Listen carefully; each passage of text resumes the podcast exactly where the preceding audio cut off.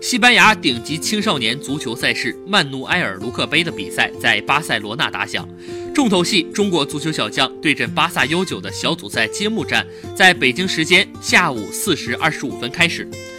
本场比赛，中国足球小将排出了二三一的阵型，两个后卫分别由孔令荣和南子勋出任，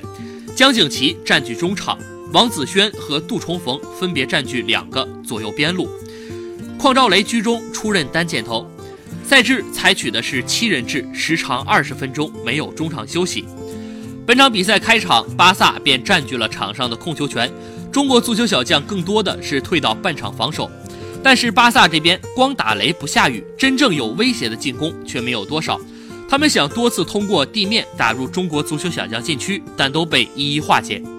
第十六分钟，巴萨王牌祖克利用个人能力，中场带球一路突入禁区附近。江景琦在失去位置的情况下被迫拉拽犯规，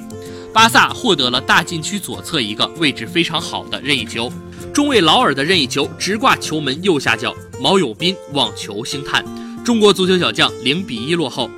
第十九分钟，中国足球小将获得角球机会，魏子轩主罚江景琦禁区左侧错失头球扳平的机会。纵观本场比赛，面对强大的巴塞罗那 U9，中国足球小将的防守做得已经极为出色，成功限制了巴萨的地面传导，而巴萨也是依靠祖克的个人能力和定位球机会才取得一粒进球。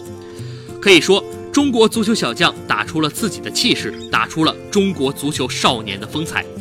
中国足球小将虽败犹荣，本场比赛可以昂首挺胸的离开。